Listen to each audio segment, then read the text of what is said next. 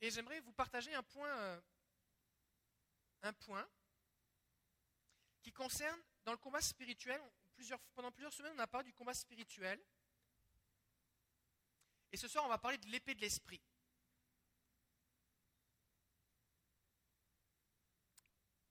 C'est celui qui s'appelle l'épée de l'esprit. Euh, et je voudrais vous partager quelque chose que je fais moi personnellement, qui est une, grande bénédiction pour moi. Est-ce que vous avez une Bible? Vous avez une Bible? Bon. Alors voici ce dont vous avez besoin. Vous avez besoin d'une Bible, vous avez besoin d'un crayon, d'un stylo, d'un feutre, euh, quelque chose pour écrire dans votre Bible. Maintenant, je ne suis plus capable d'ouvrir la Bible sans avoir de quoi écrire. Parce que Dieu me parle tellement que je me dis que si j'ouvre la Bible et que j'ai rien pour écrire ou souligner, c'est comme je vais perdre des trucs là. C'est comme aller se servir à un buffet sans assiette. Comment je fais pour repartir à ma place avec Ça ne marche pas. Ok. Éphésiens 6, 17. La Bible nous dit prenez le salut pour casque et l'épée de l'esprit, c'est-à-dire la parole de Dieu. Le mot grec que Paul utilise pour désigner l'épée de l'esprit désigne une petite dague qui est une courte épée de 15 à 45 cm. C'est pas la grosse épée des chevaliers, vous savez, qui tourne à deux mains, là, comme ça. C'est pas, pas un sabre de samouraï. C'est pas, pas un, un, fleuret comme les gens qui font de l'escrime. C'est une petite dague. 45 cm, c'est pas long, hein. c'est grand comme ça. Fait que pour être capable d'atteindre ton ennemi à 45 cm, il faut qu'il soit proche. Ça veut dire que c'est une épée que tu utilises dans le corps à corps. Et quand tu es dans un corps à corps, viens avec moi. Quand tu es dans un corps à corps, imaginons que ça c'est mon épée, et que on est dans un corps à corps comme ça, je ne peux, pas, peux pas agiter l'épée comme ça. Ça ne sert à rien du tout. D'accord? Fait que quand je suis dans un corps à corps, j'ai besoin de planter l'épée au bon endroit. Et si mon ennemi a une armure ou une certaine protection, des vêtements particuliers, il faut que j'aille dans le défaut de la cuirasse. D'accord? Parce que si, je le frappe dans la main, je peux le frapper longtemps. Et lui, il a le temps de me frapper, et, et moi, j'ai le temps de mourir. D'accord? Donc, quand j'utilise l'épée de l'esprit, c'est parce que l'ennemi est tellement proche de moi qu'il faut que je lui porte un coup fatal. Ça va? Merci, mon ami. Paul dit que l'esprit de l'esprit est la parole de Dieu. Comment utiliser la Bible comme une épée? Ésaïe 55 nous dit, verset 11, c'est Dieu qui parle. Il en sera de même de la parole que j'ai prononcée, elle ne reviendra jamais. Est-ce qu'on peut dire jamais? Elle ne reviendra jamais vers moi à vide, sans avoir accompli ce que je désirais et sans avoir atteint le but que je lui ai fixé. Donc Dieu dit que sa parole, lorsque nous la prononçons, elle accomplit quelque chose. Toujours. Pourquoi? Parce que jamais elle est sans effet. Donc elle accomplit toujours quelque chose. Ça va? Paul dit que c'est l'épée de l'esprit. Ça veut dire que son efficacité est spirituelle. Mais nous savons que nous n'avons pas à lutter contre la chair et le sang, mais contre les esprits du mal. Donc c'est normal que vu que nos ennemis nos ennemis sont spirituels, que nos armes soient spirituelles. C'est l'épée de l'esprit pour plusieurs raisons. Premièrement, parce que son effet est spirituel. Deuxièmement, parce que son utilisation est spirituelle. C'est en esprit que je crois qu'il se passe quelque chose. Fait que c'est mon esprit qui est impliqué. Ce n'est pas mon intelligence, c'est mon esprit. C'est pour ça que quand je déclare la parole de Dieu, je ne dois pas juste réciter comme je récite euh, une comptine ou une poésie. Mais je dois le déclarer avec mon esprit, je dois comme le prophétiser, je dois l'annoncer, je dois le déclarer. C'est différent. Est-ce que vous voyez un peu la différence? C'est pas pareil de dire L'Éternel mon berger, je ne manquerai de rien, il me fait reposer dans de verts pâturages, et de dire, alors que je suis dans une situation, je ne sais pas quoi faire, Seigneur, tu es mon berger, et je m'attends à toi. Tu es celui qui me conduit. Et mon esprit est impliqué. Vous voyez la différence? ce n'est pas le ton de la voix, d'accord, mais c'est une position spirituelle. Et troisièmement, c'est parce que le, pourquoi c'est l'épée de l'esprit C'est parce que c'est l'esprit qui en est l'auteur, le Saint-Esprit. C'est le Saint-Esprit qui a inspiré la parole de Dieu. La Bible nous dit que Jésus est la parole faite chair. Jésus est Dieu, le Saint-Esprit est Dieu, et c'est la parole de Dieu. Il y a de la puissance dans la parole de Dieu.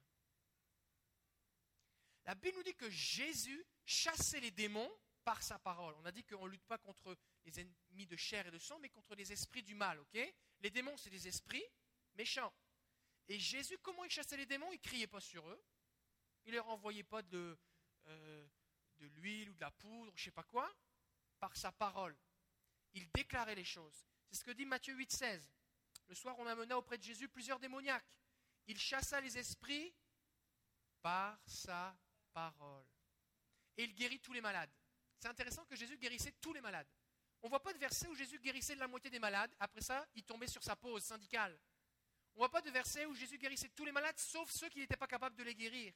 Ou sauf ceux qui n'avaient pas assez la foi. Non, Jésus guérissait toujours tout le monde. Et ça, c'est le normal que nous devons atteindre. Et nous ne vivons pas encore la vie chrétienne normale.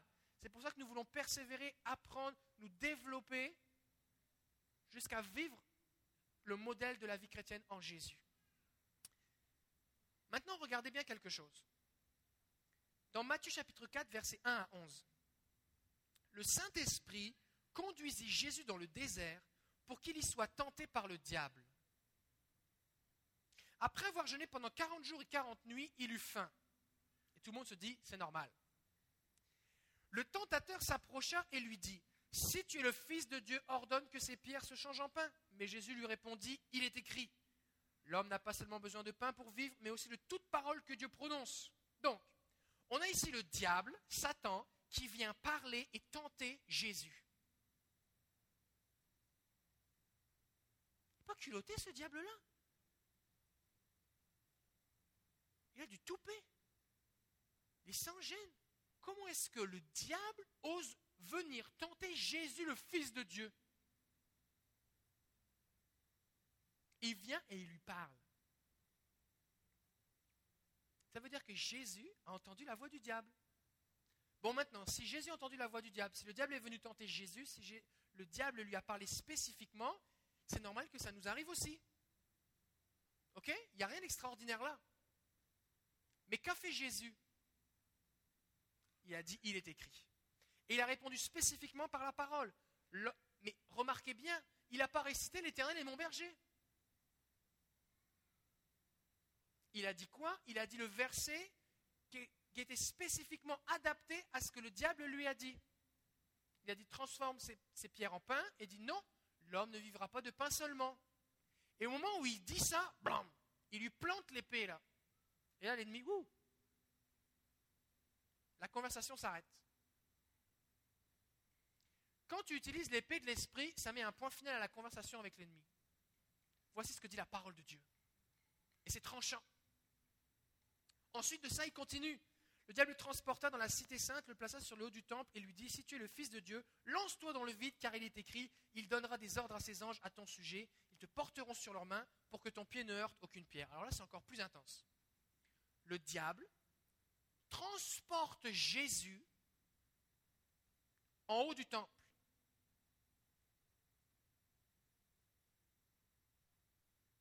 C'est Jésus. Et le diable le transporte. Il lui a pas dit, viens me rejoindre en haut du temple. Ça ne nous dit pas que Jésus était en haut du temple et le diable lui a apparu. Non, le diable a transporté Jésus. Ézéchiel, Philippe ont été transportés par Dieu, physiquement. Transportation, téléportation. Mais là, c'est le diable qui transporte Jésus. Et tu parles d'une attaque spirituelle. Tu es là dans le désert, imagine, tu là dans le désert et le diable vient, il te prend. Imaginez comment ça doit être d'être pris et transporté par le diable, comment tu dois te sentir bien à l'aise. Il se retrouve en haut du temple et le diable le pousse à se suicider. En utilisant quoi? Un verset de la Bible.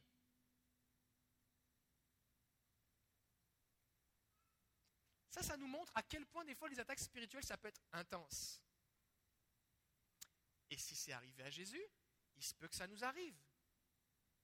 Il se peut que le diable utilise des versets bibliques pour vous accuser ou pour vous détruire. Il se peut que sa présence autour de vous soit tellement intense que vous avez l'impression que vous en êtes enveloppé. Mais qu'a fait Jésus? Il est resté calme. Il n'a pas dit Mais qu'est-ce que tu fais? Qu'est-ce qui t'arrive? Pourquoi je suis ici Seigneur, qu'est-ce qui m'arrive? Comment ça se fait? Moi, Jésus, le Fils de Dieu, je suis transporté en haut du temple par le diable? Non. Il a répondu par la parole. Et qu'est-ce qu'il lui a répondu? Il lui a écrit précisément ce qui était nécessaire. Il lui dit Tu ne forceras pas la main du Seigneur ton Dieu, ou tu ne tenteras pas le Seigneur ton Dieu, suivant les versions. Le diable le transporta encore sur une haute montagne. C'était le premier arrêt, là c'est le deuxième arrêt, en haut d'une montagne.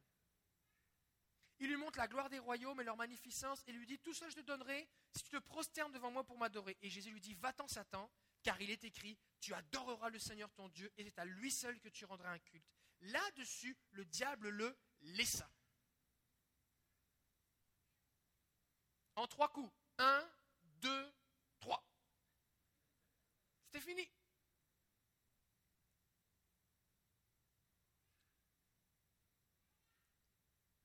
On a besoin de connaître la Bible.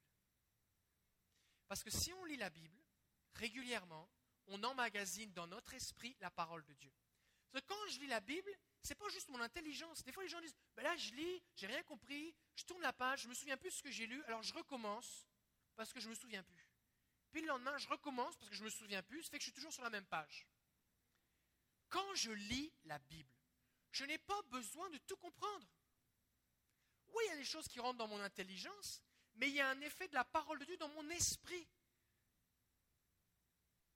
Parce que c'est mon esprit qui se nourrit de la parole de Dieu. Ce n'est pas mon corps. Mon corps mange des légumes, de la viande, des pommes de terre. Mais mon esprit, il se nourrit des paroles de Dieu. Fait que je n'ai pas besoin de savoir quand je mange comment fonctionne la digestion, les vitamines, les glucides, les protéines, et ceci et cela. Tout ce que j'ai besoin de savoir, c'est de manger. Et je sais que ça me fait du bien. C'est tout ce que j'ai besoin de savoir. Que quand je lis la Bible, je lis la Bible, elle, elle nourrit mon esprit. Et mon esprit emmagasine les paroles de Dieu. Maintenant, quand l'ennemi vient près de moi, le Saint-Esprit qui vit en moi va me rappeler les paroles de Dieu que j'ai emmagasinées dans mon esprit et je vais pouvoir les déclarer. Et c'est là que j'ai besoin de comprendre l'importance de déclarer la parole de Dieu. C'est bon d'apprendre des versets par cœur, mais si vous n'êtes pas bon sur apprendre les versets par cœur, vous pouvez utiliser un crayon dans votre Bible et vous soulignez tous les versets puissants qui vous bénissent, les promesses de Dieu, les versets qui sont des promesses quand l'ennemi vient vous attaquer, quand vous êtes dans le doute, quand vous êtes en proie à la difficulté. Et là, vous prenez votre Bible ou votre téléphone que vous avez souligné, soulignez pas sur le téléphone, mais avec l'application qui souligne, et qu'est-ce que vous faites? Vous commencez à déclarer les versets de la parole de Dieu, spécifiquement, et vous les déclarez à voix haute. Et ce que ça fait, c'est que vous brandissez l'épée de l'esprit. Et le Seigneur, il veut vous utiliser il veut vous apprendre à utiliser cette épée qui soit aiguisée. Il y a un verset dans Ézéchiel 21 qui dit On l'a donnée à polir pour qu'elle soit prête à l'emploi. Elle est aiguisée, l'épée. Elle est polie pour armer la main du tueur. Et Dieu veut aiguiser votre épée. Veut que vous, vous soyez une épée qui soit aiguisée, qui soit pointue, qui soit efficace. Une épée de tueur. Pas pour que vous tuez votre frère et votre sœur en lui disant les versets bibliques pourquoi il doit faire ci ou pas faire ça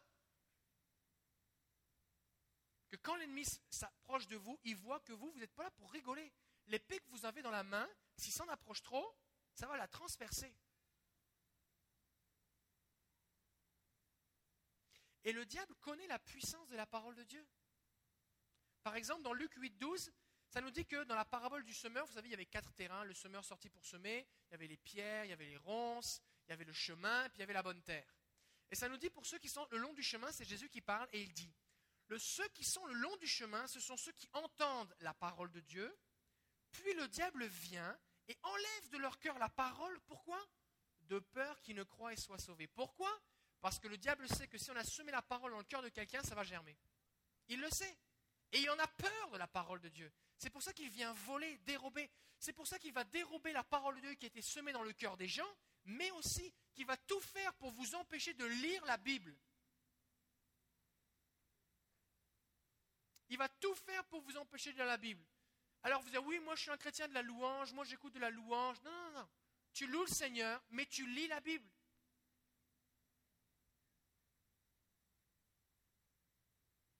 Parce que si la parole de Dieu n'est pas dans ta main une épée aiguisée, tu es comme un soldat sans armes. Et tu peux avoir la meilleure, le meilleur uniforme de soldat du monde, le meilleur casque, les meilleures lunettes, le meilleur bouclier, gilet pare-balles, les meilleures chaussures. Si tu n'as pas de fusil ou d'épée, à quoi tu sers? Tu es juste une cible.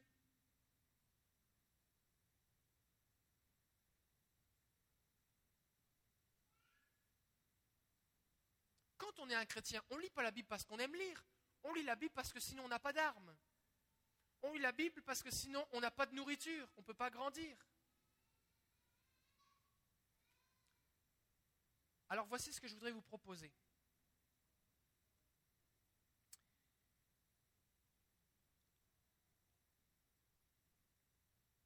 Dans, c'est le dernier verset qu'on va lire, on va sauter une diapo. Dans 1 Jean chapitre 2 verset 14, Jean écrit, et il parle aux chrétiens, et voici ce qu'il dit. Je vous le confirme, enfant, vous connaissez le Père, je vous le confirme, Père, vous connaissez celui qui est dès le commencement, je vous le confirme, jeunes gens, vous êtes forts, pourquoi? La parole de Dieu demeure en vous, et vous avez quoi? Vaincu le diable. Tu veux vaincre le diable? Il faut que tu aies la parole de Dieu. Oui, mais moi, je n'ai pas besoin de vaincre le diable parce que je ne veux pas trop l'embêter. C'est parce que c'est ton ennemi. Lui, il veut te détruire. On va revenir une diapo avant. Apocalypse 12, 17.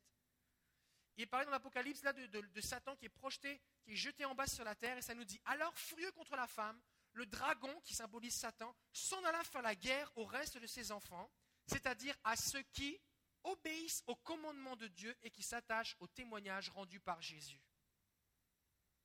Le diable, il est furieux contre nous. Et il veut vous faire quoi? La guerre. Fait que tu n'as pas besoin d'attendre d'être dans un groupe d'intercession spirituelle, stratégique, démoniaque ou je sais pas quoi, pour que Satan te fasse la guerre.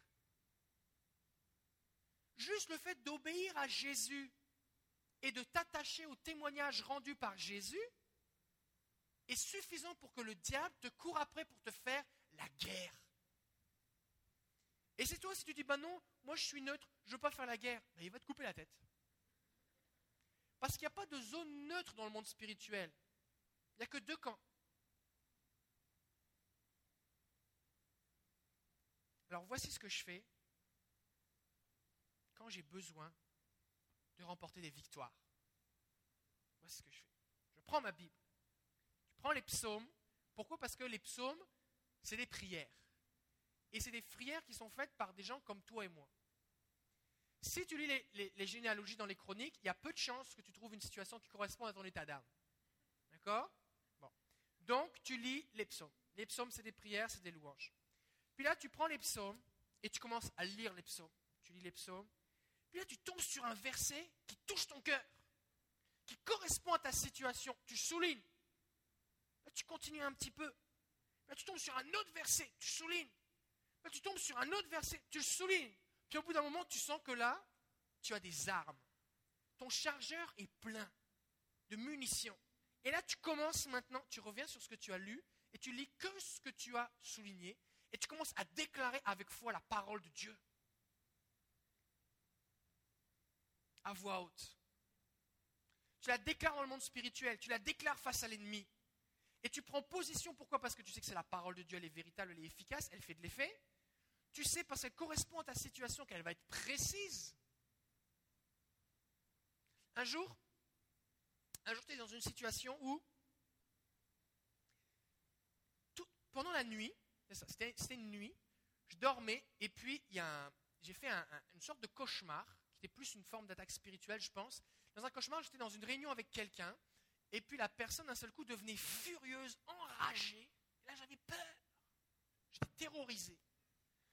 Puis là, je, dormais, ça c'était mon rêve, et d'un seul coup, j'étais allongé, c'est comme si quelqu'un venait me, plaquer dans mon lit.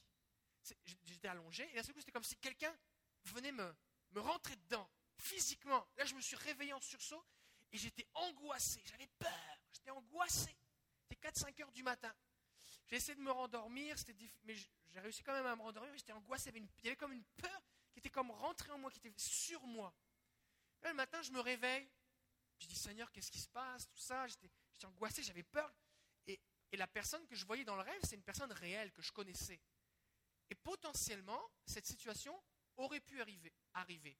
Peut-être pas dans ces proportions comme dans le rêve, mais, mais quand même. Alors je me mettais à avoir peur de la situation, qu'est-ce que je dois faire, tout ça? Et là, j'ouvre la Bible, dans les psaumes. Et, et dans ma lecture suivie, j'étais dans le psaume 31. Et dans le 31, ça dit, non, c'est pas le 31. Ah, c'est ça, c'est le, le, psaume 27. Premier verset que je lis en me levant le matin, Le Seigneur est ma lumière et mon salut, de qui aurais-je peur? Le Seigneur est la forteresse de ma vie, qui pourrait m'effrayer? Quand les méchants s'approchent de moi pour me dévorer, mes adversaires et mes ennemis, ce sont eux qui trébuchent et qui tombent. Si une troupe dressait son camp contre moi, mon cœur n'aurait qu'une crainte. Si une guerre s'élevait contre moi, malgré cela, j'aurais confiance. Alors je dis, ok Seigneur, de qui aurais-je peur? Tu es avec moi. Alors j'ai commencé à prier. Je repousse cette peur maintenant au nom de Jésus. Je commençais à prier en m'appuyant sur ce verset de la parole de Dieu. Et la peur est partie. L'espace de quelques minutes, cette, cette angoisse qui était sur moi est partie. Alors voici ce qu'on va faire maintenant. Toutes et tous ici, vous vivez des situations. Et notre but ici, ce n'est pas juste d'apprendre des choses dans notre tête et dire Ah, c'était bien, c'était un bon message, le pasteur il était en forme aujourd'hui, puis on rentre chez nous, et puis à la semaine prochaine. Ce n'est pas ça l'idée. L'idée, c'est on apprend quelque chose, on veut le mettre en pratique. C'est bon? Alors, qui a, vous avez votre Bible? Alors, vous allez l'ouvrir dans les psaumes. Vous pouvez l'ouvrir au psaume 1, n'importe où dans les psaumes. Puis là, voici ce que vous allez faire. Vous allez commencer à lire. On a, on a 10 minutes devant nous. Vous allez commencer à lire. Et je ne vous demande pas juste de, lire pour apprendre par cœur ou de commencer à réfléchir les contextes historiques ou je ne sais pas trop quoi. Faites juste lire. Vous lisez. Puis si vous tombez sur quelque chose qui, vous peint, qui vous touche, et eh, ça c'est moi, ça c'est ma situation, ça c'est une promesse pour mon besoin. Ça c'est qui Dieu est pour lui et qui Dieu va être pour moi. Alors là, vous prenez une note. Faites une marque, vous mettez la référence sur un papier, soulignez dans votre téléphone, peu importe. Et là, vous faites ça, vous lisez deux, trois psaumes. Là. Vous lisez rapidement, lisez. Et ensuite de ça, on va commencer à les déclarer. On va commencer à déclarer la parole de Dieu dans notre situation. Peut-être ça va être un sujet de louange.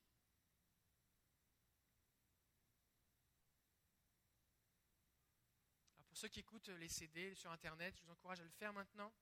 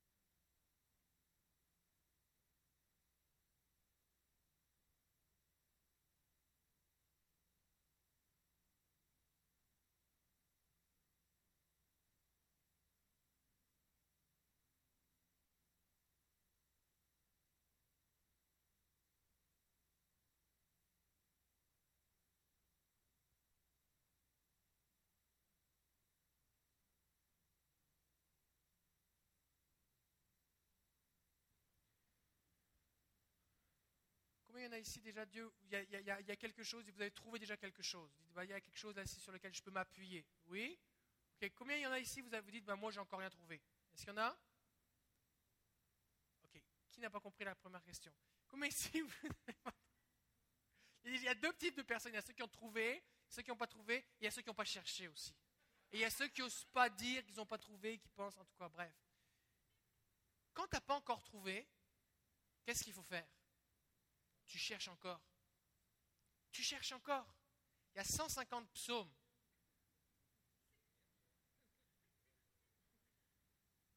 Des fois, tu ouvres ta Bible et puis le premier verset que tu lis, boum, Dieu te parle. Mais des fois, tu lis le premier verset, rien ne se passe, deuxième verset, rien se passe, un chapitre, deux chapitres, trois chapitres, rien ne se passe. Mais tu sais qu'il y a dans la parole de Dieu quelque chose de puissant. Tu sais que tu sais que c'est comme un trésor. Le psalmiste dans le psaume 119,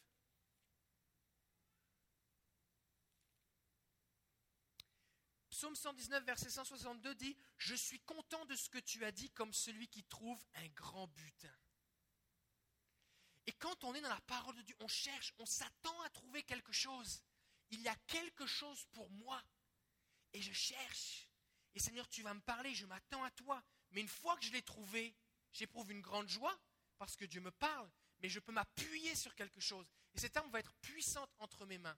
Donc si Dieu vous a déjà dit quelque chose, et vous avez quelque chose entre vos mains, commencez à prier en rapport avec ça. Commencez à le déclarer, dire Jésus, voici ta promesse pour moi. Voici ce qui est pour moi. Commencez à le déclarer, à le prophétiser. Si vous n'avez pas encore trouvé, continuez. Continuez de lire, simplement, tranquillement.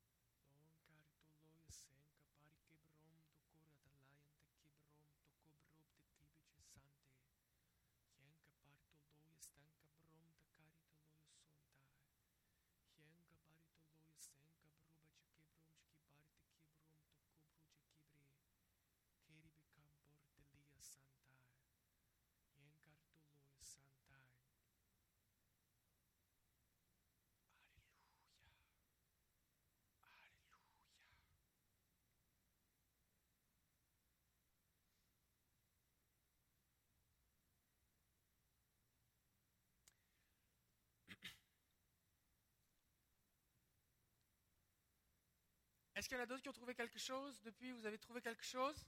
Ça valait la peine de persévérer cinq minutes de plus? Ok. Maintenant, un principe important. C'est que quand je lis un psaume, il y a des promesses qui sont générales, mais il y a aussi des fois, c'est la prière personnelle d'un individu, d'accord? Seigneur, je ne comprends pas, qu'est-ce qui m'arrive? Mes ennemis sont autour de moi, j'ai été abandonné, qu'est-ce qui. D'accord? Mais nous, ce qu'on doit faire, c'est nous approprier la parole de Dieu. Par exemple, le psalmiste dit L'Éternel est mon berger. On peut dire Seigneur, tu es mon berger. Je ne manquerai de rien. Ça, c'est facile, c'est déjà, en jeu. D'accord? Mais il y a des moments, c'est le Seigneur qui dit quelque chose. C'est Dieu qui dit euh, Je suis pour toi un bouclier. Ou le, le psalmiste qui dit Le Seigneur est pour moi un bouclier. Alors moi, je vais dire Seigneur, tu es pour moi un bouclier. Tu es mon bouclier. D'accord? Donc on doit s'approprier. Donc les trois étapes, c'est d'abord, il faut découvrir, trouver ce qu'on a besoin. Ensuite de ça, on se l'approprie pour notre vie, notre situation. Et ensuite de ça, on la déclare par la foi. Et on prie dans ce sens. Donc moi, ce que je fais, je loue le Seigneur, je parle en langue, je donne gloire à Jésus. Là, j'ai ma Bible, je mets de la louange. Puis là, je, lis ma Bible. Puis il y a quelque chose qui me touche. J'ai mon crayon dans ma poche. mon crayon, je souligne. Je continue. Après ça, je souligne. Après ça, je continue. Je souligne. Puis au bout d'un moment, je tourne les pages de ce que j'ai lu. Puis là, je commence à déclarer et à prier ce que la Bible dit. Des fois, c'est par rapport à une situation que moi je vis, mais des fois, ça peut être en rapport avec euh, des promesses générales de la parole de Dieu. Seigneur, bah, voici, je veux m'approprier, je veux vivre ces choses. Si vous ne savez pas quoi faire, quoi dire quand vous priez, priez la Bible. Et même si vous savez quoi faire, priez la Bible pareil, parce que ça, c'est efficace. Priez en vous appuyant sur la parole de Dieu. C'est l'épée de l'esprit, elle est efficace, elle est puissante. Et alors qu'on déclare la parole de Dieu, eh bien, elle ne revient pas à Dieu sans avoir produit son effet. Amen. Alors si vous avez, si une promesse là que, ou quelque chose que vous avez lu qui, qui, qui, est un encouragement, un soutien, une consolation, une promesse, euh, quelque chose que vous avez trouvé pour vous là maintenant, je veux, on veut déclarer le oui et le amen de Dieu maintenant. D'accord? Fait que si vous avez quelque chose, levez-vous, je vais prier pour vous maintenant.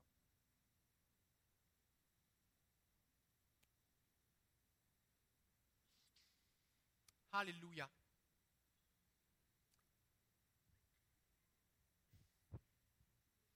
Seigneur, au nom de Jésus maintenant, je déclare le oui et le amen au nom de Jésus au Père.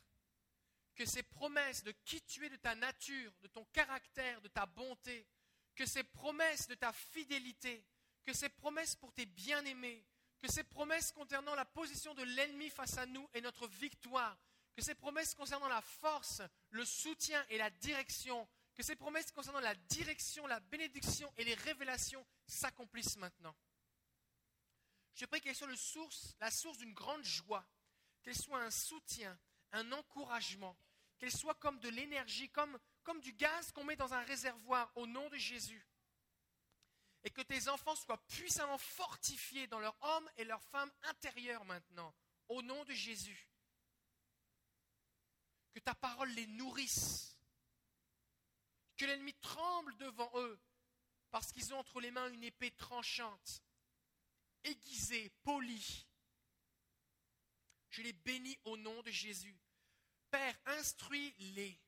Enseigneur, enseigne leurs mains au combat et leurs doigts à la bataille. Rappelle-leur, Saint-Esprit, des versets qu'ils ont appris, entendus, lus.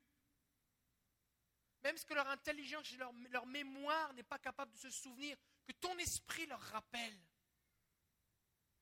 Que ta parole soit l'objet le plus précieux en leur possession, Seigneur. Et qu'ils puissent y découvrir les trésors qui sont cachés pour eux.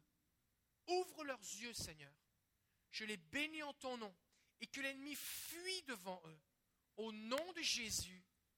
Amen. Amen.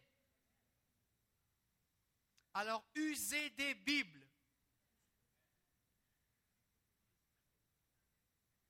User des Bibles. Puis là, quand vous avez fini, vous avez lu votre Bible, tout ça au complet, vous avez souligné, vous avez été dedans pendant une saison de votre vie. Après ça, des fois, vous prenez une autre Bible, mais celle-là, vous la gardez parce qu'elle correspond à des versets que vous avez soulignés dans un certain état d'âme, une certaine circonstance de votre vie. Puis là, vous en prenez une nouvelle.